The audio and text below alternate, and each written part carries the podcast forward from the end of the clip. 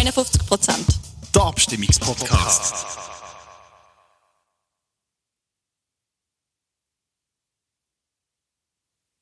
Liebe Hörerinnen und Hörer, ich begrüße euch ganz herzlich zum Abstimmungspodcast 51 Prozent. Heute geht es um das Referendum zur Beschaffung von neuen Kampfjets fürs Schweizer Militär. Ein ganz herzliches Willkommen auch an meine beiden Gäste. Das ist der Levin Lempert von der XOA, von der Gruppe für eine Schweiz ohne Armee. Er vertritt das Referendumskomitee. Und der Lorenz Amiet, er ist für die SVP im Grossrot Basel-Stadt. Mein Name ist Michael Honecker und ich darf euch durch die 30 Minuten Podcast führen. Zuerst gibt es eine kleine thematische Einführung von mir und danach kommen wir zur Diskussion. Und dann hoffen wir, dass ihr, liebe Hörerinnen und Hörer, gerüstet sind, zum am 27. September abstimmen. Das ist der Abstimmungspodcast 51%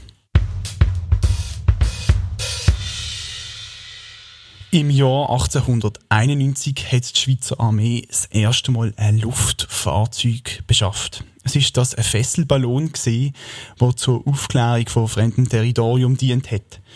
Heute geht es um ein bisschen schweres Gerät, und zwar um neue Kampfflüge. Heute besitzt die Luftwaffe 26 rund 40-jährige F-5-Flüge und 30 FA-18 aus den 90er Jahren. Die Aufgabe von diesen Flügen in der Armee kann man so grob in drei Bereiche einteilen. Es ist das erstens der Luftpolizeidienst, wo die Luftwaffe dafür sorgt, dass quasi die Verkehrsregeln in der Luft eingehalten werden. Sie sorgt aber im Rahmen vom Luftpolizeidienst auch dafür, dass es keine Luftraumverletzungen gibt, dass also keine fremden Flugzeuge unerlaubt über die Schweiz fliegen. Aber auch, wenn ein Flugzeug in Not gerät, überhalb von der Schweiz, ist die Luftpolizei da. Besonders gefordert ist die Luftpolizei während dem WEF oder bei sonstigen internationalen Konferenzen. Um das zweite Aufgabengebiet von der Luftwaffe kommt man heutzutage leider auch nicht mehr rundum. Es ist das der Terror. Sprich, wenn ein entführtes Flugzeug überhaupt von der Schweiz wäre und Terrorgefahr wird herrschen. Aber das zweite Aufgabengebiet fällt auch, wenn es einen bewaffneten Konflikt in der Nähe von der Schweiz gibt, dass dort keine Überflüge von fremden Flugzeugen stattfinden. Zumindest solange die unerlaubt sind.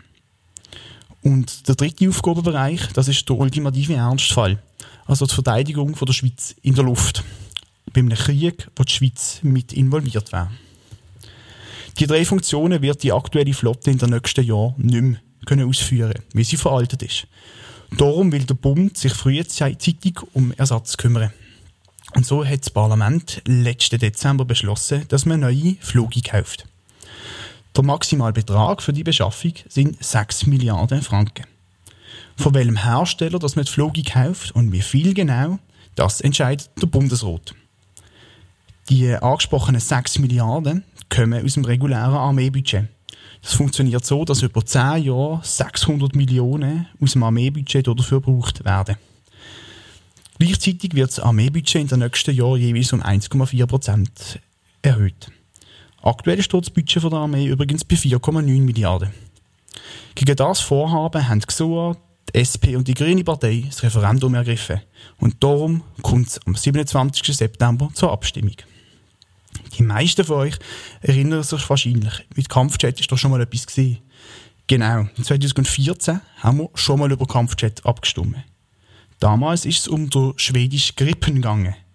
Man hat damals für 3,1 Milliarden von diesen Flügen gekauft. Das ist aber vom Volk abgelehnt worden. Wie wir jetzt gerade gehört haben, haben wir damals die Flottengröße kennt und das Modell ist auch bekannt gesehen.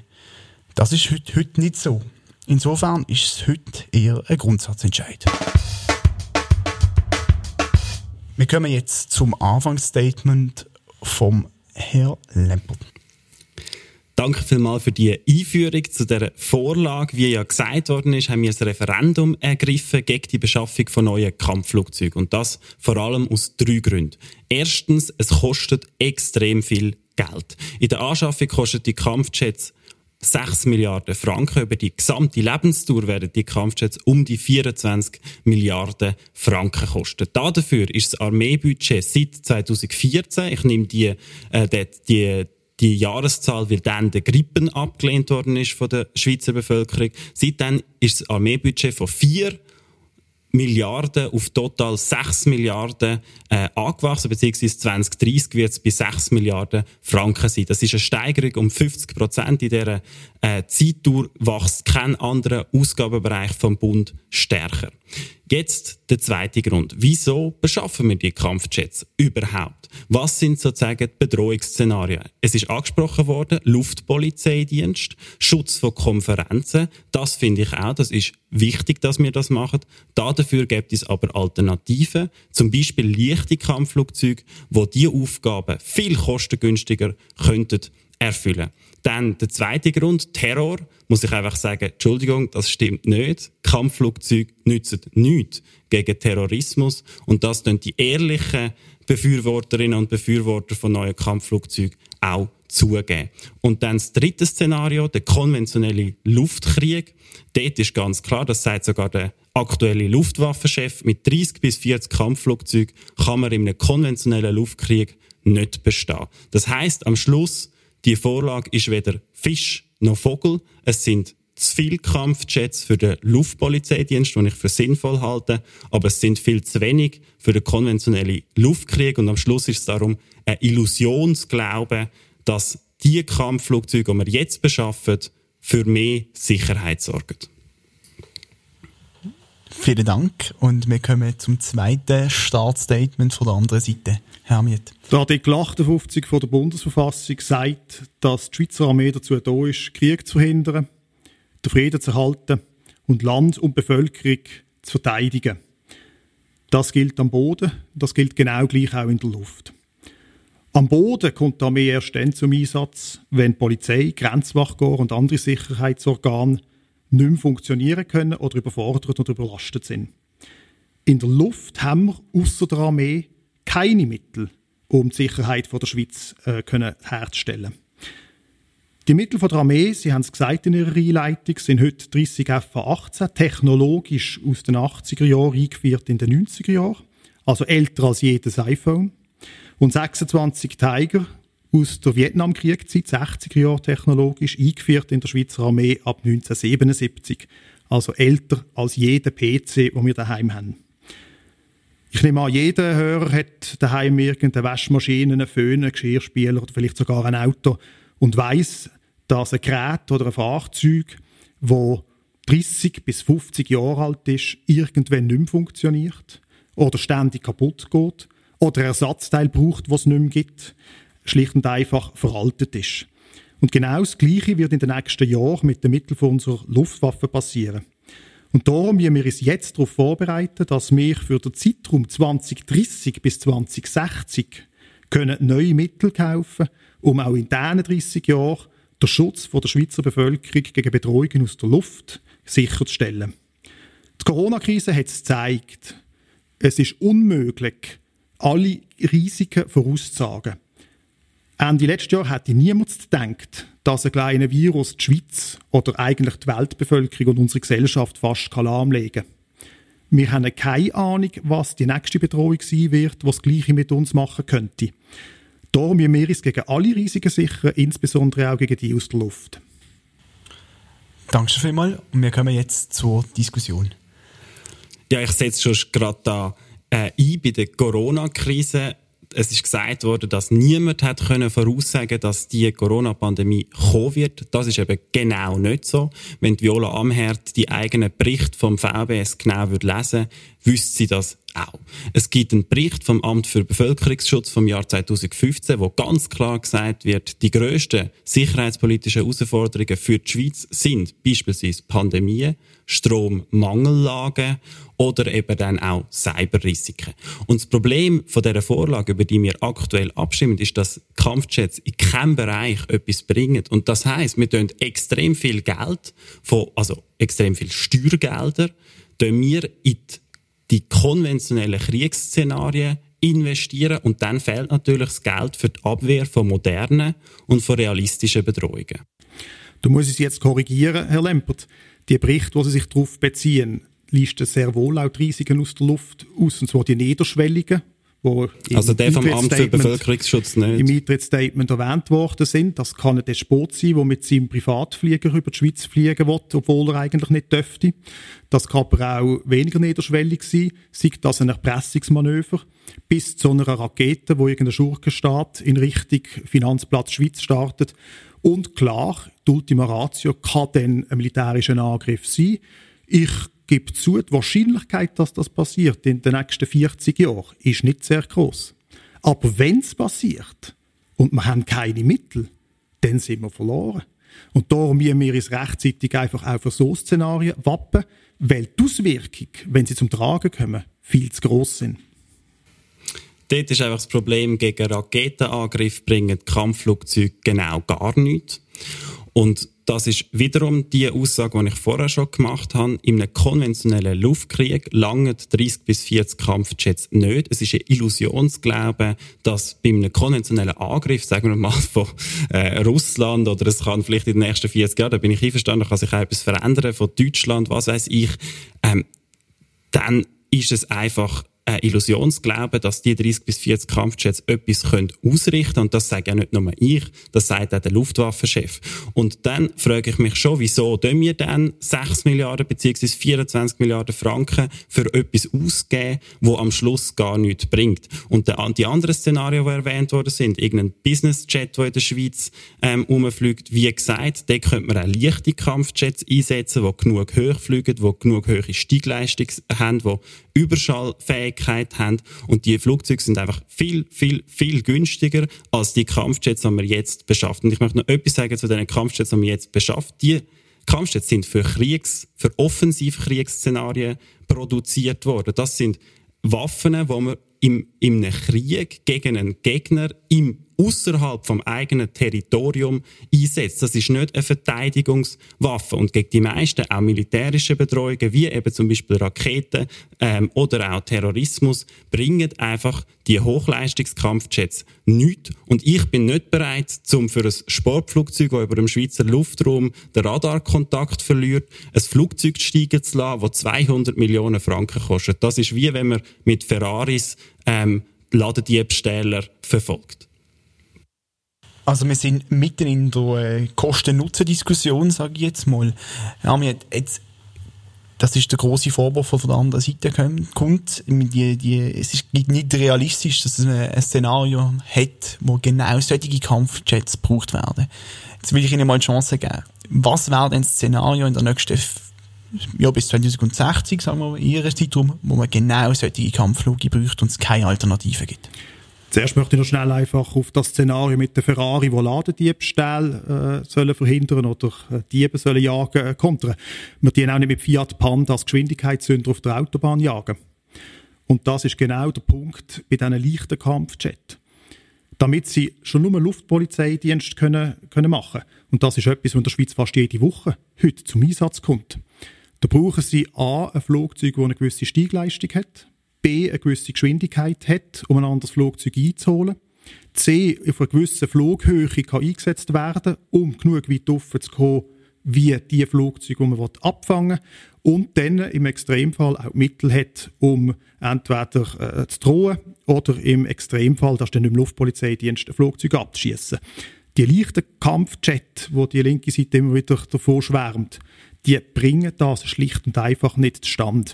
Also wenn wir von Szenarien reden, Herr Honecker, ein ganz triviales Szenario schon von einem Gulfstream 5, ein Jet mit etwa 10 Passagieren, wo ich bleibe beim Beispiel, irgendein Despot von, sagen wir, Russland nach Afrika fliegt, können sie mit einem anderen Flugzeug als denen, die jetzt im Rennen sind, nicht abfangen und mindestens identifizieren oder zur Landung zwingen.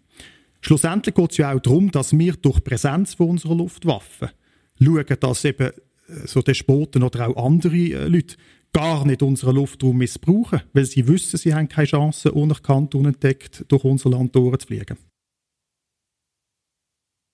Ja, grundsätzlich ist das Problem, dass VBS gar nie, mal, gar nie ernsthaft geprüft hat, ob es dann Alternativen gibt, eben genau für die Einsätze. Und es gibt Alternativen von leichten Kampfflugzeugen, aber es ist ein eine technische Diskussion, das ist mir natürlich bewusst, aber es gibt Alternativen von solchen Flugzeugen, wo Welle? eben zum Beispiel der Kai FA-50 von einem südkoreanischen Hersteller oder der FAM 346 von äh, Leonardo für Italien, das sind Flugzeuge, das sind leichte Kampfflugzeuge, das ist nicht ein Trainingsjet, das sind leichte Kampfflugzeuge, wo eben die erforderlichen Geschwindigkeiten, Steigleistungen, Höhen erreichen.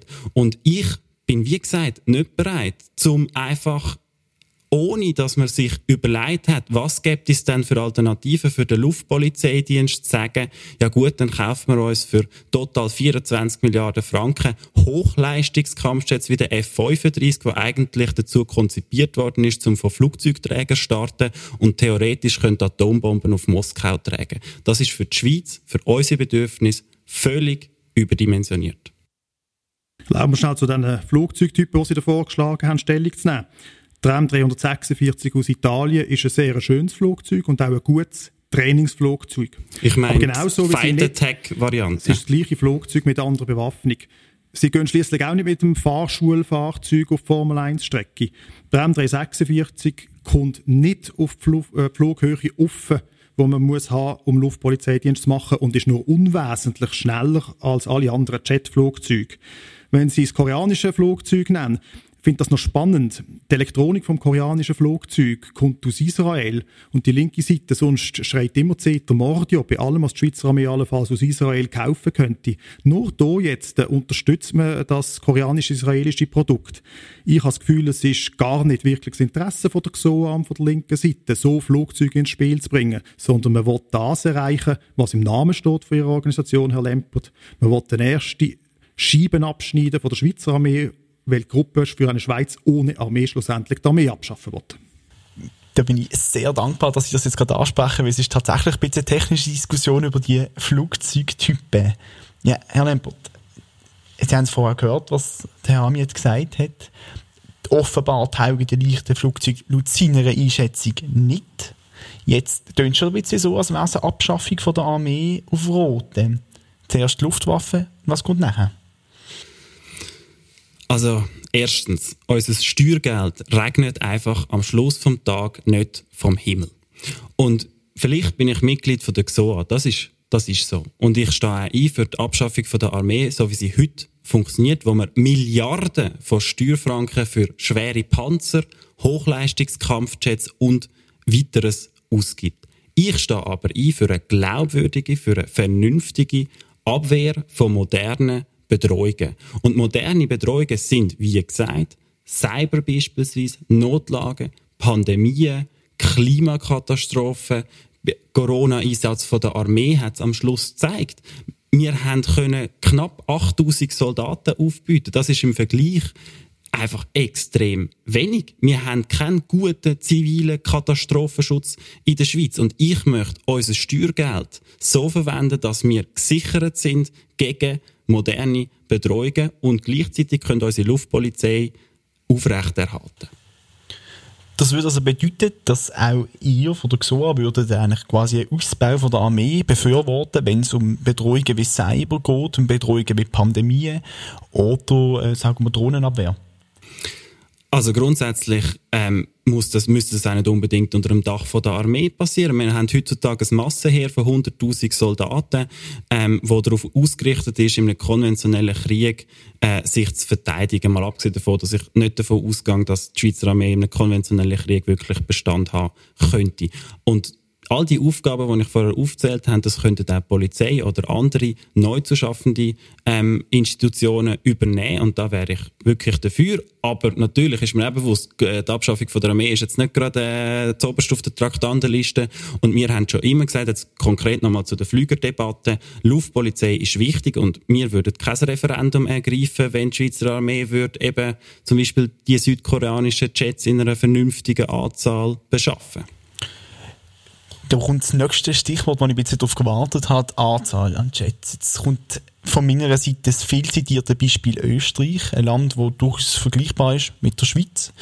Und sie geben wesentlich weniger Geld aus für Luftverteidigung und haben auch wesentlich weniger Jets. Zwar Hochleistungsjets, aber wesentlich weniger. Warum taugt denn so etwas nicht? Warum muss man so viel Geld für so viele Flugzeuge in die Hand nehmen, Herr Amiet? Sagst du mal, Österreich hat Eurofighter. Das ist ein modernes Flugzeug, als was wir haben mit dem F-18. Dann äh, ist richtig, dass Österreich im Moment keine Beschaffung von Flugzeugen der fünften Generation anstrebt. Aber es ist das einzige Land in ganz Europa von dieser Grössenordnung, außer der Schweiz und Finnland, die dran sind, jetzt den Kredit zu schaffen, um neu zu beschaffen können. Länder wie Dänemark, Norwegen, Belgien, Griechenland und so weiter, alles Länder, die eine kleinere Volkswirtschaft haben als die Schweiz, sind schon viel weiter in diesem Prozess und haben neue Kampfflugzeuge bestellt. Schweden kauft im Moment 60 neue Kampfflugzeuge von einer modernisierten Version vom Gripen. Also wir in der Schweiz sind hier wirklich, nebst Österreich, die einzigen, die äh, das nicht machen würden, sollte es zu einem Nein kommen bei der Abstimmung. Das zweite Problem, das wir haben, ist, dass wenn Österreich und die Schweiz beide nicht mehr in der Lage wären, ihren Luftraum zu sichern, dann würde man einen Korridor schaffen, wo natürlich ein Missbrauch, sei das durch äh, Kriminelle, sei das aber auch durch andere Armeen. Und das muss nicht unbedingt ein Angriff sein. Das kann auch ganz ein trivialer Überflug sein von einem Bomber, der in einem fernen Land irgendein Ziel treffen will, der genau weiß, wenn er über die Schweiz fliegt, können die Schweizer nichts machen. Und dann spart man vielleicht Treibstoff und Zeit so. Wir können uns gegen ein so Problem nicht mehr wehren. Und der Korridor Österreich-Schweiz, der wäre brandgefährlich. Jetzt muss ich zum Ersten, was Sie gesagt haben, ein bisschen plakative Frage stellen. Jetzt sagen Sie, Österreich sei quasi das einzige Land in Europa, wo das auch nicht macht, wo für eine kleine Flotte setzt. Haben Sie denn Angst, wenn Sie in Österreich sind? Bei der heutigen Bedrohungslage nicht. Aber wir reden hier vom Zeitraum 2030 bis 2060 und ich kann Ihnen nicht garantieren, ob ich nicht 2045 Angst habe in Österreich. Oder vielleicht gar nicht anreisen würde, weil Risiken bestehen, die wir heute gar nicht erahnen können. Ja, also das kann man schon so sehen, aber ich möchte einfach noch mal kurz, dass es gibt schon europäische Länder, die viel weniger oder teilweise auch gar keine Hochleistungskampfjets haben. Das ist zum Beispiel Island, Irland, Luxemburg. Und am Schluss ist es eigentlich eine Frage, was haben wir für eine Verteidigungsdoktrin? Sind wir eben eine Armee, die auch Ausland einsetzt, fliegt? Und die Länder, die Sie vorher aufgezählt haben, die sind eben genau nicht vergleichbar mit der Schweiz. Dänemark, Holland, die haben Soldaten in Afghanistan gehabt und so weiter. Und das wollen wir eben genau nicht. Wir sind ein neutrales Land, was vor allem in erster Linie darum geht, und das finde ich gut, um, um den Luftpolizeidienst sicherstellen. Und in einem Angriffsfall muss man einfach sagen, so ein Hochleistungskampfjet, also heutzutage schon, hat 15 Minuten, zum überhaupt können starten und in der Luft sein. Und in 15 Minuten jetzt in einem, in einem Szenario von von irgendeinem Businessjet, der plötzlich auftaucht, dann ist der Businessjet schon lange über der Schweiz. Das heißt, also wenn Sie 2045 Angst haben in Österreich, hätte ich ehrlich gesagt schon jetzt Angst in der Schweiz. Da muss ich korrigieren. Heute schon im Luftpolizeidienst fängt man so Flugzeuge ab. Natürlich, Sie müssen merken, dass da etwas kommt, bevor das Flugzeug über Bern ist. Aber wir haben Radaranlagen, die in der Lage sind, rechtzeitig zu warnen rechtzeitig unsere Flugzeuge in die Luft zu bringen und rechtzeitig abzufangen. Das passiert, wie ich vorher gesagt habe, wöchentlich. Jetzt möchte ich die Diskussion gerne noch mal ein bisschen anders hinlenken, als äh, über die Bedrohungen, die dann hier kommen oder nicht. Ich äh, sehe, wir werden uns hier nicht finden, natürlich. ich möchte noch mal über das Geld reden. Hm, jetzt, Herr Ami, es kostet schon wahnsinnig viel, oder? Und ist es nicht so, dass man vielleicht wenn man jeden Steuerfranken ja nur einmal ausgeben dass man nicht anders einfach effizienter wäre im Schutz von der Schweiz, was auch dringend braucht. Zunächst möchte ich mal festhalten, dass die 6 Milliarden, Sie haben es im Eingang gesagt, aus dem ordentlichen Militärbudget kommen. Also wir reden hier nicht über eine Zusatzfinanzierung, sondern wir reden nur über die Verwendung von Mitteln, die dem VBS zugesprochen sind. Damit stellt sich nur noch die Frage, sind die Mittel innerhalb vom VBS am richtigen Ort investiert? Und da muss ich Ihnen sagen, dass die Verteidigung gegen Bedrohungen aus der Luft absolut zentral sind. Am Boden, da haben Sie die Möglichkeit, das Gelände auszunutzen. Da können Sie sich auch einmal hinter einem Gebäude verstecken und äh, Bewachung machen gegen irgendeinen Terrorist. In der Luft haben sie keine Möglichkeit, irgendwelche Deckungen auszunutzen. Das heißt, es kommt in der Luft ausschließlich auf Technologie und auf die Ausbildung vom Pilot an. Darum ist es absolut richtig und wichtig, dass wir für die Luftkampfmittel, die Luftverteidigung am meisten Geld ausgeben bei unseren Rüstungsausgaben. Das sehe ich natürlich überhaupt nicht so, oder? Wenn man sich überlegt, in den nächsten äh, Jahren werden ja nicht nur neue Kampfjets gekauft, sondern auch noch ein neues Bodenluftsystem. Das finde ich grundsätzlich äh, nicht schlecht. Aber dann noch äh, die Erneuerung von der Bodentruppen. Das sind total Beträge von 15 Milliarden Franken im Kaufpreis in den nächsten zehn Jahren, die da beschafft werden. Und dann ist natürlich klar, wenn man so viel Geld in konventionelle Waffensysteme investiert, dann fehlt das Geld an anderen Orten, wo es eben dringender nötig wäre, beispielsweise, wie gesagt, im, im Cyberbereich. Und Ihre Parteikollege, Nationalrat Thomas äh, heisst er Thomas, der Nationalrat Hurter von Schaffhausen, hat letztens auch zugegeben in einem Radiointerview, dass wenn dann halt die Unterhaltskosten von diesen Kampfjets höher werden als budgetiert, dann muss man halt dann in anderen Bereichen von der Armee sparen. Und ich bin nicht bereit, um in Bereich von der Armee oder von der Sicherheitspolitik zu sparen, wo viel realistischer und viel modernere Bedrohungen darstellen. Ich finde es das nächste Mal sehr spannend, Herr Lempert, dass Sie die Beschaffung von Boden-Luftraketen nicht schlecht finden, wenn ich Sie richtig zitiere. Das ist eine absolute Kriegswaffe. Die Waffe kann nur im Krieg eingesetzt werden. Wenn man sie abschießt, wird das Flugzeug abgeschossen, stürzt ab und es gibt Tote. In einer tieferschwelligen Bedrohung kann man die nicht einsetzen. Das Zweite, das Thema Unterhalt. Heute die wir eine Flotte F-18 unterhalten wo überaltert ist, wo der Unterhalt sehr teuer wird. Wir dienen F-5 Tigerflotten unterhalten. Ich habe vorher gesagt, wie alt die Flugzeuge sind. Der Unterhalt ist auch teuer. Wir haben zwei Pilotenkorps, wir haben zwei Ersatzteillager, wir haben zwei Simulatoren und so weiter und so fort. All das braucht es nicht mehr, wenn wir dann noch ein neues Kampfflugzeug haben. Und mit dem neuen Kampfflugzeug, mit nur noch einer Flotte, können wir das Geld, das heute für den Unterhalt von diesen alten Flugzeugen gebraucht werden, einsetzen. Der Unterhalt wird unterm Strich eher günstiger als teurer werden. Ah, da würde ich jetzt vehement widersprechen. Also zum Beispiel Daten vom deutschen Bundesrechnungshof zeigen, dass beim Eurofighter beispielsweise man mit Faktor 5 muss rechnen, was Anschaffung und dann Betriebskosten äh, angehen. Dokument von der KPMG, also nicht gerade eine, eine Institution, die jetzt besonders link ist, die untersucht hat, wie viel F-35 kostet für Kanada im Unterhalt, geht ebenfalls von Faktor 5 aus. Wenn man das auf die Schweiz anwendet, dann kommt man auf Lebensdurchkosten von 30 Milliarden Franken, wenn man 6 Milliarden für neue Kampfjets ausgibt. Das ist natürlich dann deutlich mehr, als man heutzutage für unsere FA-18-Flotte ausgibt. Und, wo ich einverstanden mit Ihnen bin, natürlich, also ein gewisser Teil wird schon jetzt ausgeben, aber das macht natürlich den Braten auch nicht feiss. Also ich bin ja schon heutzutage, äh, finde ich es fragwürdig, die FA-18 zu unterhalten. Eben extrem teure Flugzeuge, die vor allem dazu gebraucht werden, um bei Sportflugzeugen, die in der Luft den Radarkontakt verlo verloren haben, irgendwie zu schauen, ob das Rädchen unten ausgefahren ist oder nicht. Ich bin eigentlich wirklich nicht bereit, um in solchen Fällen so extrem teure Kampfjets steigen zu lassen, wo eine Flugstunde 50.000 Franken kostet und in einer Stunde 5.000 Liter Kerosin ausgestoßen werden. Und das finde ich, das ist völlig übertrieben. Oder wir haben vorher vom Fiat Panda geredet. Okay, ich bin einverstanden, auf der Autobahn ist man nicht mit dem Fiat Panda unterwegs als Polizei, aber mit einem guten BMW oder so, aber nicht mit einem Ferrari. Und aktuell werden Ferraris beschafft.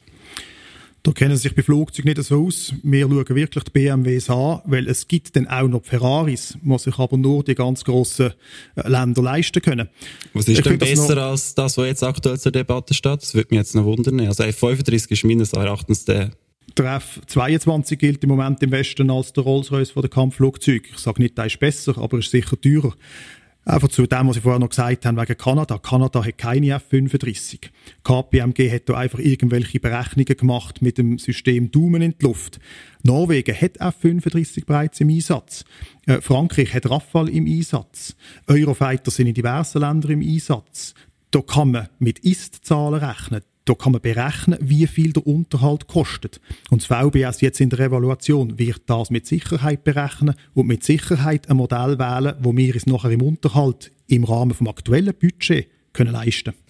Da bin ich also alles andere als äh, zuversichtlich, dass VBS auf das schaut, weil aktuell sagen sie ja äh, Folgendes zu den Lebenstürkosten. Gemäß ihrer Faustregeln äh, gehen sie davon aus, total wird es ungefähr 18 Milliarden Franken kosten. Und ich muss schon sagen, wenn es um 6 Milliarden Franken geht im Anschaffungspreis für ein so teures Produkt, dann erwarte ich als Stimmbürger mehr als eine Faustregel, wo man mal dumm mal Pi schaut, ja, wie viel könnte es ungefähr kosten. Ich erwarte konkrete, transparente Berechnungen, die ich nachvollziehen kann. Und das Beispiel Norwegen zeigt es. Dort kann man schauen auf der norwegischen, auf, der, auf einer Website von der norwegischen Regierung, wie viel kostet ein Kampfjet wirklich. Und dann gibt es sehr schöne Grafiken. Man kommt auf den Faktor 3,74, was das Verhältnis Anschaffungspreis und äh, Gesamtlebensdauerkosten angeht. Das heißt, angewendet auf die Schweiz eben vielleicht zwischen 22 und 24 Milliarden Franken total äh, an Steuergeldern, die für diese Kampfjets ausgegeben werden.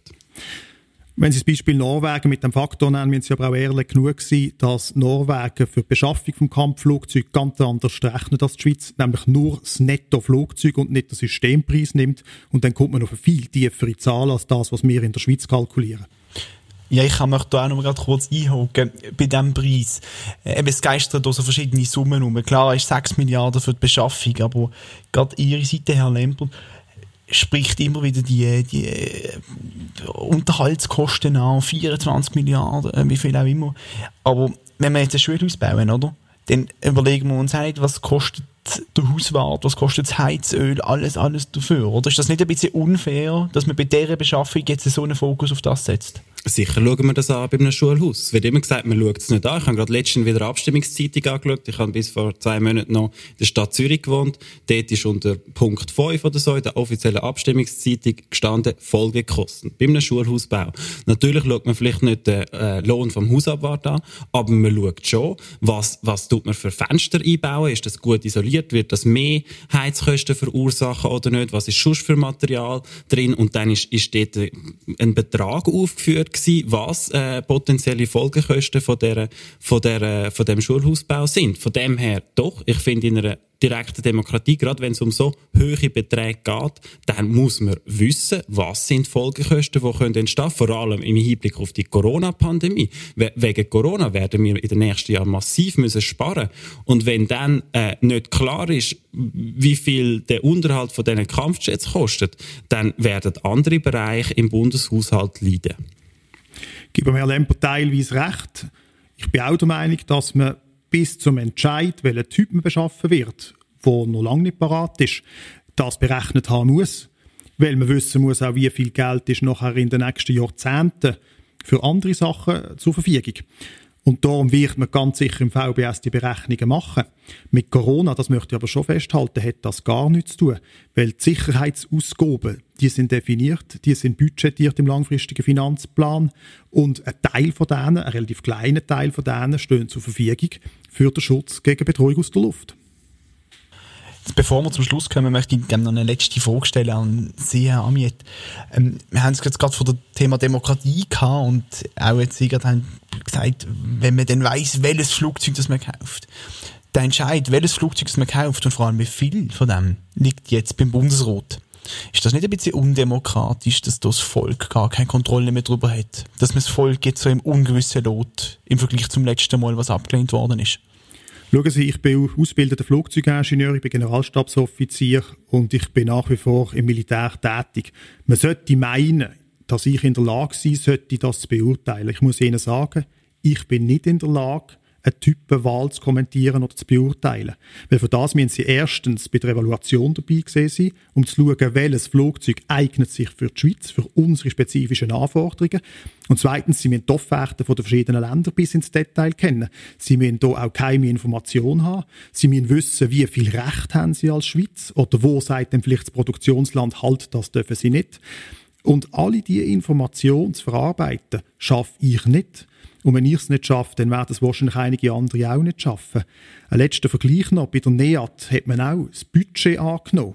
Aber man hat weder gesagt, welches Unternehmen die NEAT bauen soll, noch hat man gesagt, mit was für Locken man durch die NEAT durchfahren soll. Ja, einfach ganz kurz, oder? Zum, äh, vor sechs Jahren hat die Stimmbevölkerung ja das Kampfjet, einen Kampfjetkauf abgelehnt, den Gripen.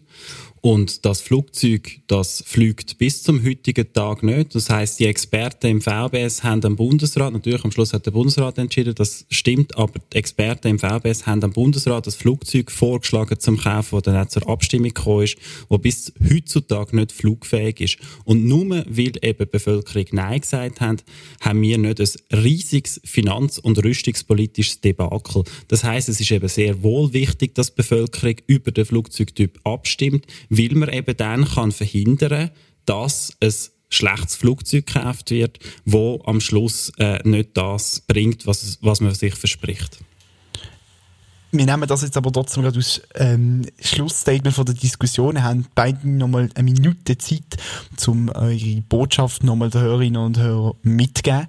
Wir fangen mit dem Herrn Lempert vom Referendumskomitee wieder an.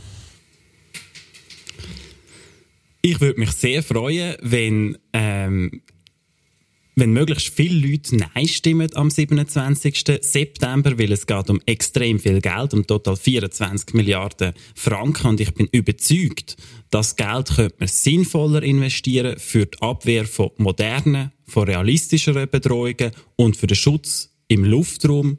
Das ist klar, braucht es eine Luftpolizei, aber da gibt es vernünftige Alternativen. Herr Amit. Ich bin die Schweizer Bevölkerung Ja zu sagen zum Schutz vom Luftraum in den Jahren 2030 bis 2060. Ja zu sagen zu unserer Unabhängigkeit im Sicherstellen von der Sicherheit gegen Bedrohungen aus der Luft. Ja zu sagen zur Aktualisierung von den Mitteln, die wir brauchen in der Luftwaffe, um die Bedrohungen eben auch abzuwehren und echte Mittel, nicht falsche Mittel, die uns mit Schalmeienklang von der linken Seite äh, versprochen werden. Ja zu sagen zu Investitionen von genau 6 Milliarden Franken oder weniger und damit Ja zu sagen zum Planungsbeschluss zur Beschaffung von neuen Kampfflugzeugen.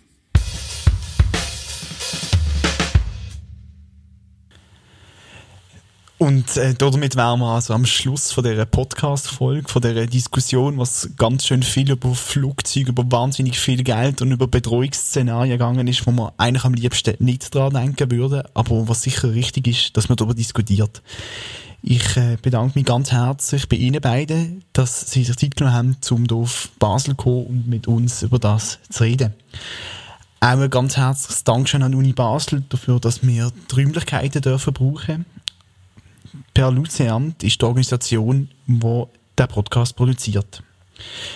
Ihr, liebe Hörerinnen und Hörer, teilt uns bitte, kommentiert uns auf den verschiedenen Plattformen und äh, liket uns auf Instagram unter Per Luceamt. Und gebt uns auch vor allem Feedback, was wir besser machen können und was jetzt schon gut ist. Wenn ihr uns wirklich super toll findet, dann schaut doch einmal vorbei auf unserer Insta- oder unserer Webpage. Da gibt es jetzt dann bald ein Crowdfunding dafür, dass der Podcast auch langfristig bestehen Jetzt, liebe Hörerinnen und Hörer, zum Schluss, bleibt gesund und vor allem gönnt am 27. September abstimmen. Danke vielmals. Sehr gut. Danke. Wie lange haben